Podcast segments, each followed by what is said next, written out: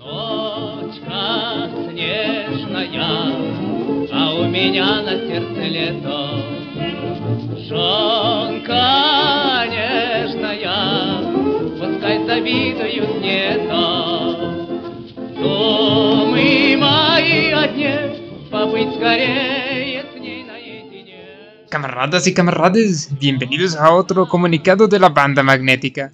Con ustedes yo soy el coronel Darkness y hoy toca retomar esa clásica pesadilla donde están de nuevo en la escuela y hay examen para el cual no estudiaron. Así que tomen su botella de vodka que hablaremos sobre la escuela y los tales libros comunistas. Чай мне наливает, а старье так много обещает. У самовара я и моя Маша прикуску чай пить будем до утра. ¿Saben? Una vez llegué media hora tarde a un examen y acabé antes que todos, lo cual los dejó boquiabierta. La verdad no sabía nada, solo que iba a reprobar ese examen de todos modos. Pero no estamos aquí para esas anécdotas. Recientemente, en este 2023, tras el anuncio de los nuevos libros gratuitos de la SEP para educación básica aquí en México, se desató toda una polémica respecto a estos tachándolos de promover la ideología comunista. En medios de comunicación, los noticieros constantemente han hablado del fantasma del comunismo e incluso de un virus del comunismo. Síntomas incluyen una insaciable sed por vodka, ponerse rojos y hablar en ruso antiguo mientras bailan como Rasputin. Ok, eso último es falso.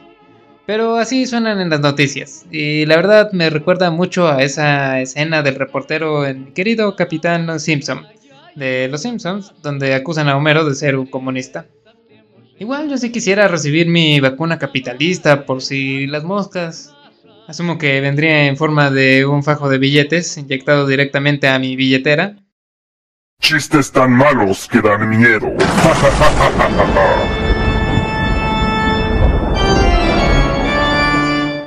Si bien el director de materiales educativos de la SEP, Marx Arriaga, ciertamente tiene ideas por mínimo curiosas, junto con estar envuelto en otras polémicas como el rediseño de los libros por parte de artistas sin un pago de por medio, o su comentario sobre que leer es capitalista, el tomar esto como evidencia de que los libros sean una u otra cosa es caer en una falacia ad hominem.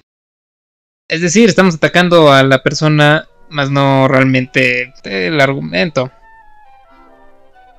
Por eso yo mismo chequé los libros y aunque ciertamente tienen una estructura inusual, lo único de comunista que tienen es el hecho de ser gratuitos.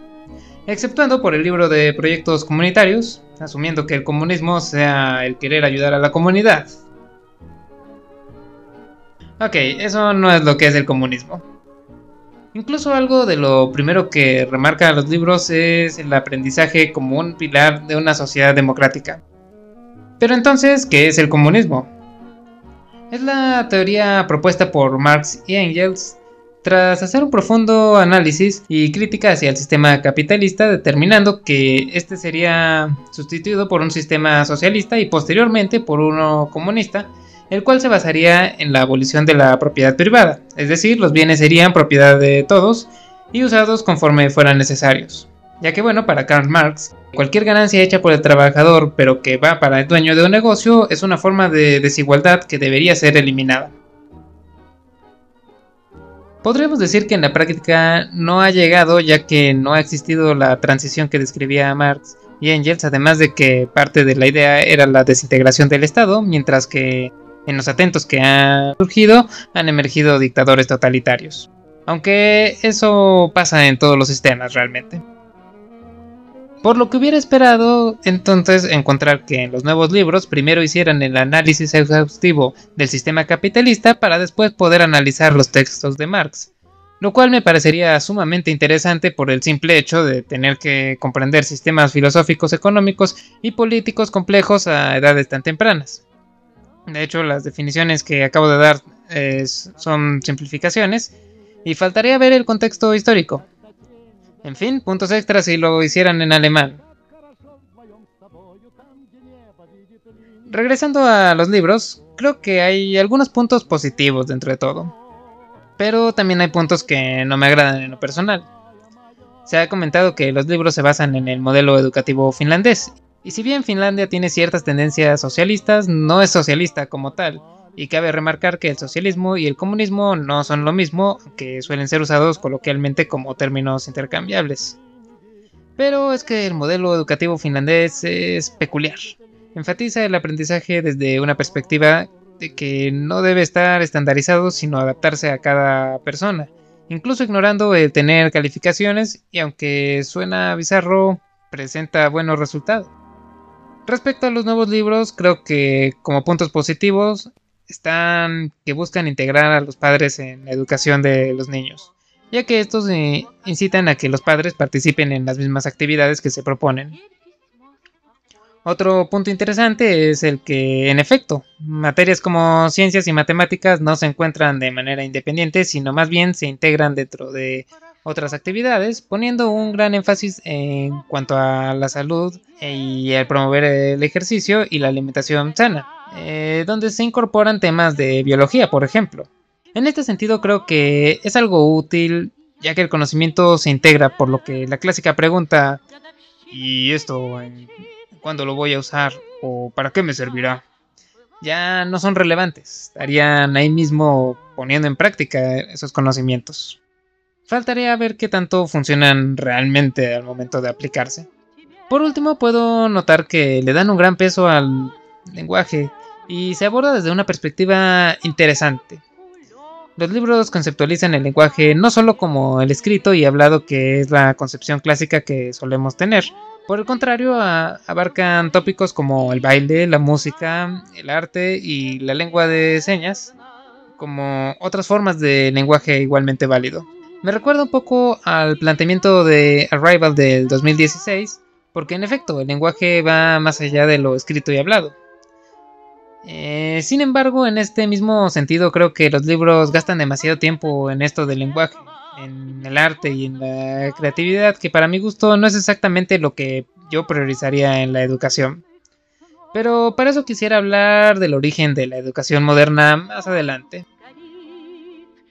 Además, también si van a dar tanto énfasis en el lenguaje, creo que no estaría mal que hubieran incluido aprender algo de inglés. Por último, creo que también estos libros buscan abarcar mucho, por lo que en ocasiones no profundizan o caen en simplificaciones. Que si bien siempre ha sido un recurso pedagógico, ya que hay conceptos que requieren construir muchas otras ideas antes de poder abstraer ciertos conceptos, hashtag el modelo de los electrones que se usa en química de secundaria es una mentira, pero sirve. Creo que este replanteamiento educativo podría haber intentado algo distinto en ese sentido. Pero si después de todo esto aún temen que indoctrinen y manipulen a los niños a convertirse en comunistas con estos libros, no hay de qué temer, siempre aplican la de los memes. Este letrero no puede detenerme, porque no sé leer. O este otro clásico. Si esos niños supieran leer, estarían muy enojados. Es que de hecho desde el 2000 y hasta recién el primer bimestre del ciclo escolar 2022-2023, por decreto de la CEP estaba prohibido reprobar a los alumnos de primaria y secundaria.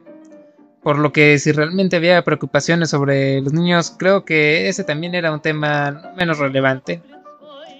En lo personal, de hecho, sí conozco chicos que solo aprobaron porque no los podían reprobar en estos periodos y apenas se fueron a la escuela. Pero esto no es un problema moderno, incluso por ahí del 2018 ya se evidenciaba en una evaluación que alrededor de la mitad de los niños terminaban la primaria sin compresión en español y más de la mitad en matemáticas. Para ser específicos, el 49% tenían un logro insuficiente en español, es decir, solo podían localizar información explícita como fechas y nombres en un texto narrativo y comprender la estructura de oraciones simples, Mientras que en matemáticas esto se elevaba hasta el 59% que tenían este logro insuficiente lo cual se traducía en que solo podían resolver operaciones básicas, ya saben, sumar, restar, multiplicar, dividir, y esto solamente con números naturales, calcular perímetros en figuras regulares e interpretar gráficas de barras. Así que no hay que temer que les den libros comunistas y en primer lugar ni siquiera pueden leerlos. Lo que sí puede ser preocupante es que haya muchos otros factores que se vieron con aquellas pruebas que he mencionado, como que las condiciones de vulnerabilidad socioeconómica juegan un papel significativo, lo cual se vio al comparar escuelas privadas con públicas. E incluso entre las mismas escuelas públicas se vio un menor rendimiento en aquellas donde un mismo maestro daba clases en varios grados por justamente la precariedad de las mismas escuelas. Asimismo, como se vio que cuando estos niños de primaria trabajaban, también se vio pues un menor rendimiento. Y bueno, tampoco es como que esos sean problemas que ya hayan desaparecido. El miedo a esta tal indoctrinación comunista no es más que paranoia y un movimiento político para inventar enemigos imaginarios en vez de tratar de resolver los problemas que sí son reales. Además, ¿Qué no vivimos en un sistema democrático? ¿Acaso no la gente tiene libertad para elegir ser comunista si así lo desean? Bueno, por eso lo dije antes y lo digo de nuevo. La democracia simplemente no funciona.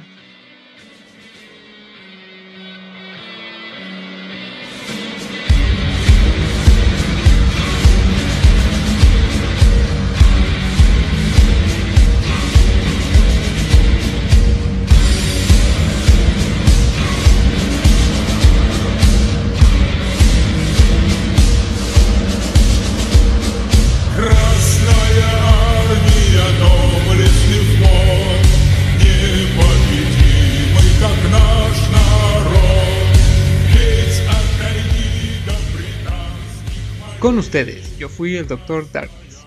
La banda magnética no es comunista. Podemos ser pobres, raros, feos, de dudosa calidad, pero nunca estrellas porno. Y descuiden, tampoco los adoctrinaremos. Para eso ya estamos desarrollando un rayo hipnótico. Trabajo en proceso. Recuerden que nos pueden encontrar en Instagram y Facebook como la banda magnética. Y pueden seguir nuestro podcast en YouTube, Spotify, iHeartRadio y Google Podcast. O escribirnos a bandamagneticapodcast.gmail.com Repito, bandamagnéticapodcast.gmail.com. Manténganse paranoicos.